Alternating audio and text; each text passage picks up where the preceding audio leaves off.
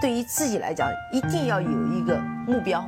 一个企业，它真的要对什么人负责任？嗯，要对社会负责任，嗯，对员工负责任，对股民负责任。这个三个责任，一个国家的发展，实体经济是永远是是顶梁柱。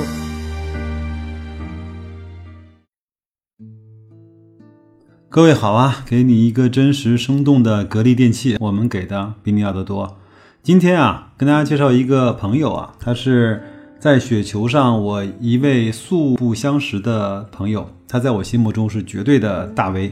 他的名字呢就叫加班的会计啊，我相信你在雪球上也很容易找得到他，因为他的文章经常也有很高的点击量。他呢特别善于用公开的一些数据和财报。来去评判一家企业，他会把一个行业、一个公司啊几个公司的对比做得非常的透彻。那我呢也会把他的文章专门下载下来，打印出来去看他的纸质版，因为他的信息量实在是太大了。他对格力、他对美的，还有他对整个双汇的研究，让我觉得自叹不如，非常的。厉害！今天呢，我是这样啊，先给大家念一篇他的一篇文章。另外呢，他正好是上了央视的《投资者说》，我们也可以看看从他的个人经历跟投资的经验和方法来看，有哪些值得我们学习的地方。那首先呢，我从他众多的文章里面挑选一篇给大家来一块儿做一个分享，看看他分析事物的逻辑和路径。这篇文章呢，题目叫《格力美的估值差异的逻辑》啊。下面是正文，今天问的的显示啊，动态的 PE，格力呢是九点六倍，美的集团呢为十五点四倍，这其实是一个不小的差异，但我认为这是合理的。我不是要去黑美的，我说说我的个人看法，不一定对，仅供参考。我认为主要有三个原因，分别是最近的两次回购方案、产权问题和美的的海外并购。首先，第一。美的集团最近的两次回购方案，最近的两次回购方案呢，表面上来看很不错，利于股东，但一细琢磨，都让我闻到了味道不对，有一些难受。首先是回购降低小天鹅的收购成本。二零一八年七月，美的公布了四十亿元回购的方案。如果是以低于公司内在价值回购股票，本来是一件好事情，但九月就停牌。发行股份、吸收合并小天鹅，难免让我联想是否以回购抬高股价，从而降低收购成本。其次，损害长期股东的利益。二零一九年的一月，美的修改公司的章程第一百五十八条，公司以现金为对价，采用邀约方式、集中竞价方式回购股份的，视同公司现金分红。纳入现金分红的相关比例计算。二零一九年二月，美的公布了六十六亿元的回购方案，回购股份用于股权激励或者是员工持股计划。结合一月的章程修改，我又联想了。假设呢，以六十六亿回购完成，执行限制性股票方案，以百分之五十价格授予管理层，管理层支付三十三亿给公司。公司实际上却支出了三十三亿，却完成了六十六亿的现金分红。对管理层而言，发了一大笔奖金；对股东而言，短期股价是涨了，但长期来看，现金分红的金额减少了六十六亿，在外发行的股份不变。我认为这是找机会再给自己发奖金，损害长期的股东利益。然后。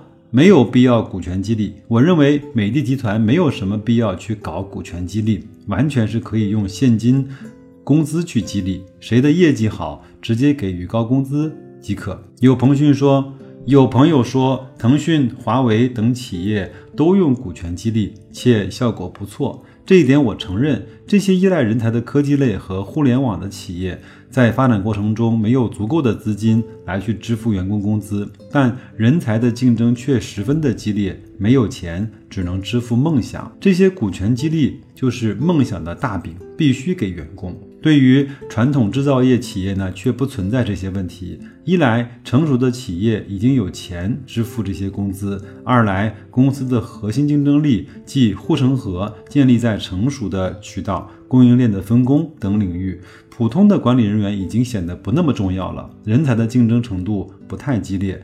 人才的市场价格也不算贵，根本用不上股权激励。最后呢，我想说，股权激励不是通通不好，如果业绩目标设计的恰当，也是不错的。但是我还没有看到更好的方案，因此我不能预测好方案会出现。好，这是第一个大问题，讲的是美的的股权激励的问题和收购的问题。第二个呢是讲的是格力的产权问题。他说格力呢是没有老板，没有老板呢是格力长期被低估的一个主要原因。珠海国资委持股百分之十八点二二，国资委呢与格力的管理层长期不对付，甚至时常想占点便宜。很多朋友不喜欢投国企，就是这个原因。公司没有真正的老板呢，就没有人为公司长期的利益去负责。没人为企业指引方向，没人为企业纠正错误，自然跑冒滴漏，久而久之也被竞争所淘汰。这个我这一点我非常的同意。我觉得董明珠在职业经理人只持有百分之零点七四的股份的情况下，把格力当成自己的企业来去经营，这一点呃来说是还是难能可贵的。那下面还是正文啊，A 股呢有很多反面的例子，比如说茅台、格力。万华优秀的管理层依然能够带领公司走向这里呢，就要实质重于形式的观察。虽然他们是国企，但是否有产权人呢？即老板呢？他们其实是有的。茅台啊有季克良，格力呢有朱江洪、董明珠。作为最优秀的企业家，虽然没什么股权，但是由于为公司的发展做出了卓越的贡献。啊，显然产权已经界定在他们个人身上，只要他们在公司，就名义上的产权人，国资委呢拒不了的。如今董明珠已经六十五岁了，过了退休的年龄，因此产权问题也就成了急需解决的问题，资本市场也就有了担心。董明珠之后会交给谁呢？我想董姐已经有人选了。但是他是否有足够的权威？未来珠海国资委是否会协助他？格力没有为其长期的利益负责的老板，这些不确定性就带给投资者一些阴霾，估值上必然会考虑折价，也就自然了。这篇文章呢是写在整个珠海国资委出售百分之十五的格力股份之前，所以呢，他这个担心在现在来看，已经慢慢的随着时间推移，已经拨云见日，开始。明明晰化了，我相信，呃，这个股份的落实了之后，会对整个格力的估值有一定的修复的作用。相反呢，美的集团有明确的老板叫何享健，也有正当年的管理人方洪波，年轻力壮，如此估值也就拉开了差距。下面我们来看一看高管团队的稳定性啊，董明珠这类管理层实质上就是格力的老板。对格力长期利益负责，从而保障公司的管理层的稳定性。可以从高管稳定性来去比较一下格力和美的。那作者呢是给了两幅图，分别是格力二零一三年和二零一七年管理层的名单。这里面呢发现，从董事长、总裁、副总裁、副总裁和董秘，包括从几个副总裁，在一七年的变化，相对一三年都非常的。少相比较而言，二零一四年到二零一七年，美的的管理层集团减少了和增加了非常多的副总裁、高级副总裁这样的一个，包括财务总监这样岗位的人。当然，他是二零一三年美的集团是完成的重组，所以高管呢在那个时候换的会比较多一些。另外，再看一看没有老板的 A 股的实际案例啊，作者说。巴菲特曾提及，公司的治理呢有三种情况。第一种呢，公司没有老板，管理层可以控制公司决策，私利的驱使下可以为所欲为，股东利益呢就是个屁。我们举个例子啊，A 股呢有一家叫雷科防务的公司，公司呢没有老板，管理层做主。二零一七年至二零一八年的三月，股价一直在九元到十二元之间徘徊。公司呢两次实施了股权激励计划。以六点零四元的价格授予了五千八百一十万股，占公司总股本的五点一，这算是公司管理层的超级大礼包了。管理层借钱参与激励计划。二零一八年十月，面对持续下跌的市场和公司股价，公司公布了回购方案，拟以三到五亿元的现金回购。可三季报显示，九月九月末公司只有不足八亿元的现金。二零一八年的十二月，公司股价一直在五点五元以下徘徊。当时整个 A 股弥漫着超级熊市的阴霾，管理层扛不住了，因此公告取消了股权激励的计划。股价太低了，让公司按照原价回购五千八百一十万股，耗资将近三亿元。管理层本想给自己发个奖金，谁知道发了个炸弹，指挥公司耗尽资金用来回购，公司的发展可持续性与我何干？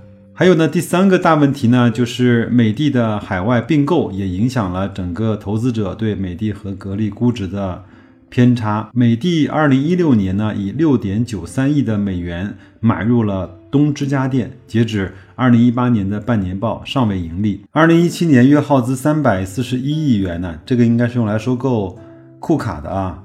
业绩呢停止不前，尺寸未尽，按照收购价来计算，依然约为五十倍的 PE。两次的并购呢，花了四百亿，还是没有看到光亮，也没赚到钱。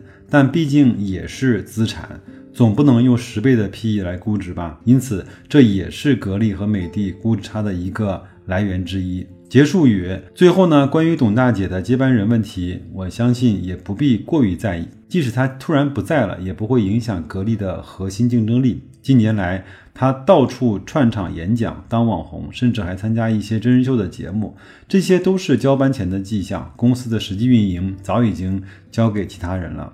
冰冻三尺，非一日之寒。格力空调的护城河已经是坚不可摧。董大姐走了，也不会影响大局，请各位放心。下一文我们再聊一聊格力的护城河。那这篇文章呢，相对是他在呃加班会计他的文章里面相对是比较容易阅读的，因为它的数据量和表格量呢会少一些。在其余的文章里，他用了大量的数据和大量的这些行业的这些数据和年报的一些数据来去。呃，证明他的一些观点，包括去呃去伪存真，会看到一些表面现象之下的一些本质的现象。这个呢，让我觉得非常的厉害。那下面的时间呢，我们就一块儿。通过央视的《投资者说》这档节目呢，来了解一下真实生活中的加班会计是一个什么样的人，他平时在做什么，是怎么去研究他所持有的企业和他所喜欢的行业，他个人的从业经历又是一个什么样子呢？我在雪球上跟他聊过一次天，他也告诉我，他也是从什么都不懂开始一点一点学起的。当然，他也有过在大型的国企工作的这种经验。但是我相信他不但有天赋，而且有这种大量的后天的刻苦努力和训练得来的，他现在非常厉害的这种分析的水平。那我们就一起来听节目吧。我觉得，嗯，可能我们没有办法成为他那样的专业人士，但是我们可以去学习他的这种方法跟一些精神，可以在我们的投资中，让我们的投资做得更加的平稳和稳健一些，好吧？那就这样听节目啊，祝各位投资愉快，再见。像双汇这样买入后持续下跌的情形，于日清不是第一次经历。入市后，他买入的第一只股票是格力电器，并且到现在一直持有，期间经历了数轮涨跌。二零零九年，于日新会计专业在读，他根据当时耶鲁基金的持仓买入了格力电器，从盲目买股票到深入研究，持有格力的时间已经有十个年头。谈起格力电器，于日新毫不吝啬赞美之词。他认为格力在产销均衡的良性循环上一枝独秀。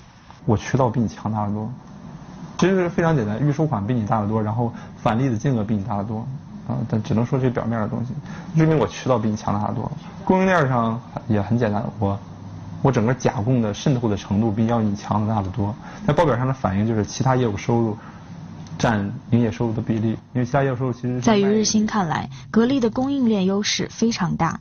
尽管近期格力的经销商渠道改革他不是很看好，但他依然打算继续持有。您拿了这么多年，然后这个今天还彻底理解了格力的这个竞争力的内容，我未我估计未来也会一直拿下去。所以，除非有一家非常好的企业便宜的令人发指，嗯，我才会彻底不要格力吧。这些年，于日新从1994年格力的发展历程学起，阅读每一份报表和管理层相关资料。